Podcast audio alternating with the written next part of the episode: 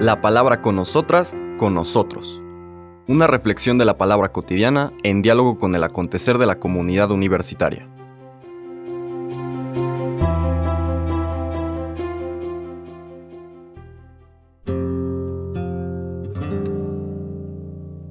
Hola, buenos días. Bienvenidas, bienvenidos a la palabra con nosotras, con nosotros. Hoy lunes 27 de marzo hemos llegado a la quinta semana de Cuaresma. A lo largo de toda esta semana nos va a acompañar el Evangelio de San Juan.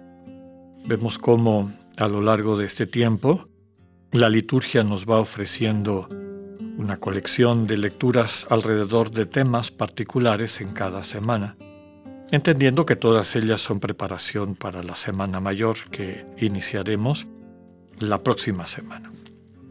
En esta ocasión eh, vamos a leer una buena parte del capítulo 8 del Evangelio de San Juan y un pequeño fragmento del capítulo 10, pero con una misma temática, esta necesidad de tomar posición frente a Jesús y su propuesta, es decir, su revelación, esta palabra de Dios encarnada en él, como subraya el Evangelio de Juan desde el inicio, la palabra que desde el inicio está con Dios y es Dios, esta palabra que viene a iluminar al mundo, esta palabra que es la luz de toda persona que viene al mundo, pero que para poder ser todo lo anterior implica una acogida. Y aquí el drama es quién acoge a Jesús y su mensaje y quién se autoexcluye de esta propuesta que Jesús trae, precisamente por, por no abrirse a Él, por no creer en Él o creerle a Él. Iniciamos con un texto muy bello, muy importante en el Evangelio de Juan, que lo encontramos en el capítulo 8, versículos del 1 al 11. Y es el encuentro del Señor con la mujer adúltera. En aquel tiempo, Jesús se retiró al monte de los olivos y al amanecer se presentó de nuevo en el templo, donde la multitud se le acercaba, y él, sentado entre ellos, les enseñaba. Entonces los escribas y fariseos le llevaron a una mujer sorprendida en adulterio, y poniéndola frente a él le dijeron, Maestro, esta mujer ha sido sorprendida en flagrante adulterio.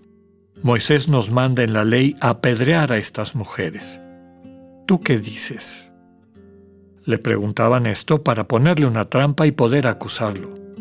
Pero Jesús se agachó y se puso a escribir en el suelo con el dedo. Como insistían en su pregunta, se incorporó y les dijo, Aquel de ustedes que no tenga pecado, que le tire la primera piedra. Se volvió a agachar y siguió escribiendo en el suelo. Al oír aquellas palabras, los acusadores comenzaron a escabullirse uno tras otro, empezando por los más viejos, hasta que dejaron solos a Jesús y a la mujer que estaba de pie junto a él. Entonces Jesús se enderezó y le preguntó, Mujer, ¿dónde están los que te acusaban? ¿Nadie te ha condenado? Ella le contestó, Nadie, Señor. Y Jesús le dijo, Tampoco yo te condeno vete y ya no vuelvas a pecar. Palabra del Señor. Pues yo creo que todas, todos hemos escuchado este texto tan bello. Algunos exegetas contemporáneos subrayan que es una adición al final del proceso de redacción del Evangelio de San Juan. De hecho, algunos de los eh, de las versiones más antiguas que tenemos de los papiros más antiguos no tienen esta escena. Algunos autores dicen que probablemente viene del Evangelio de Lucas.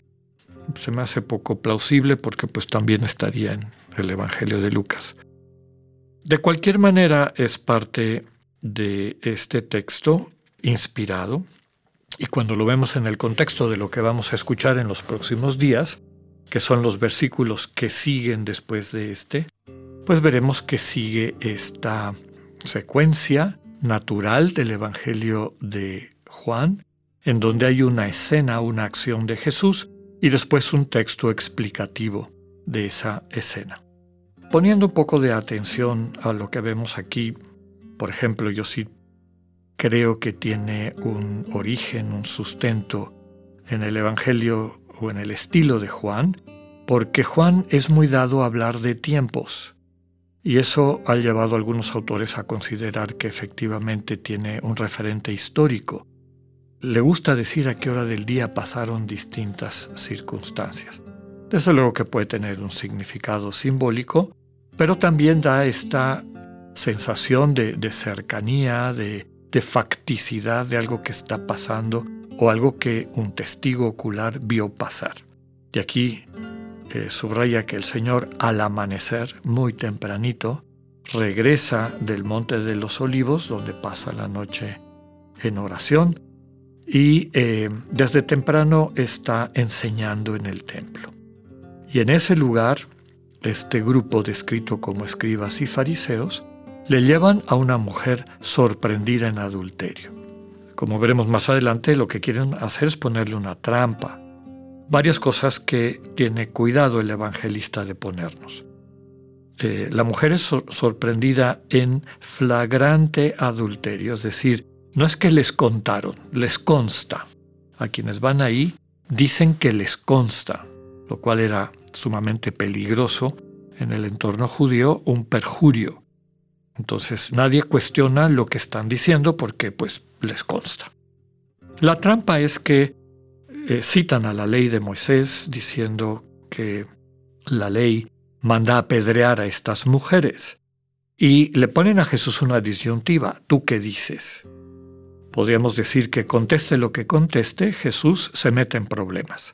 Si contesta que sí, hay que apedrearla porque es lo que dice la ley de Moisés, pues entonces se desdice de todo lo anterior que ha estado tratando de transmitir, el mensaje de que Dios ¿No es este juez implacable al estilo de los jueces humanos, que lo único que quiere es repartir castigos y premios a quienes se portan bien de acuerdo a lo que él dice?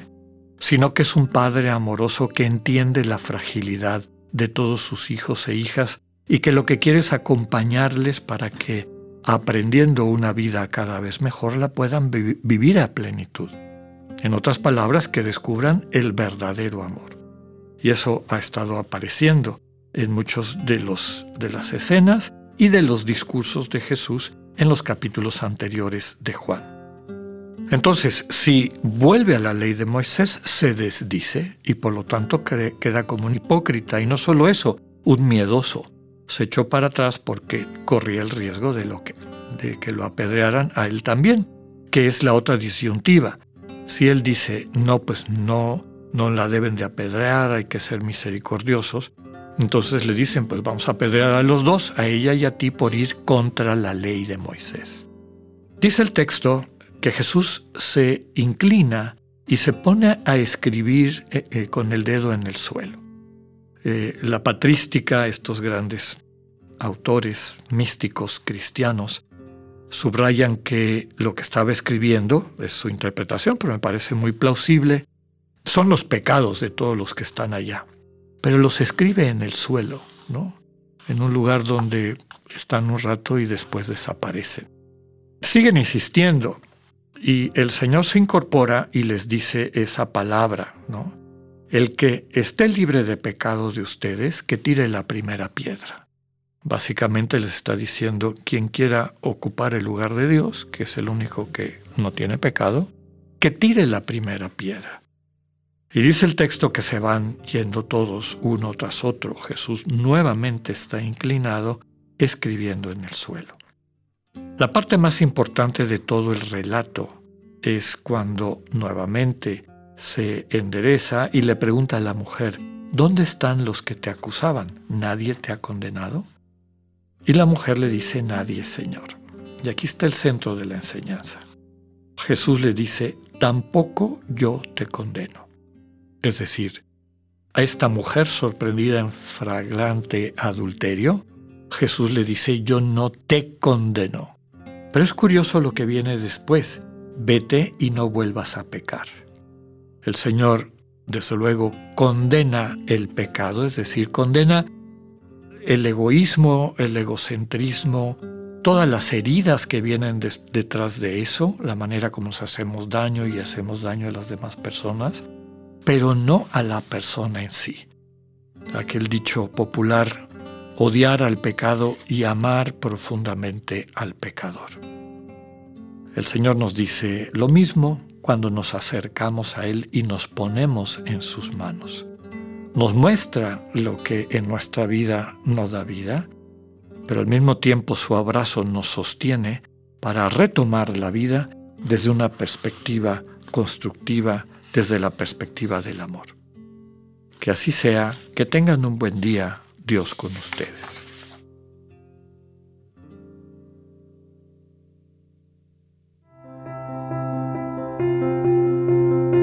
Acabamos de escuchar el mensaje del Padre Alexander Satirka. Escúchalo de lunes a viernes a las 8.45 de la mañana por radioiberoleón.com, a través de nuestra app gratuita para iOS y Android o por Spotify. Esta es una producción de Radio Ibero León en colaboración con el ITESO, Universidad Jesuita de Guadalajara.